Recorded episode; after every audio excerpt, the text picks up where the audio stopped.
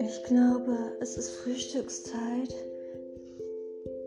Ich glaube, es ist Frühstückszeit, fügte sie bald darauf hinzu.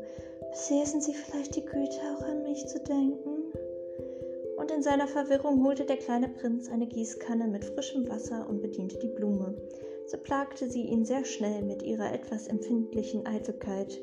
Als sie eines Tages zum Beispiel von ihren vier Dornen sprach, sagte sie zum kleinen Prinzen, Sollen sie nur kommen, die Tiger mit ihren Krallen.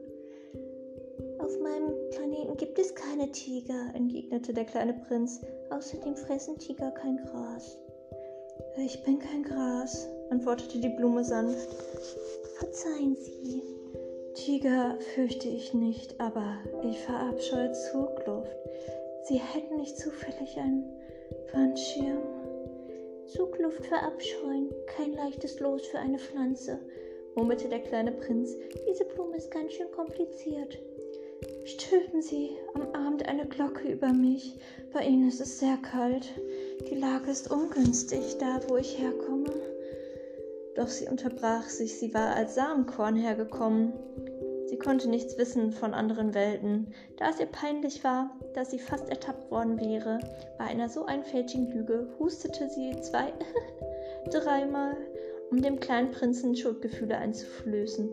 Der Wandschirm?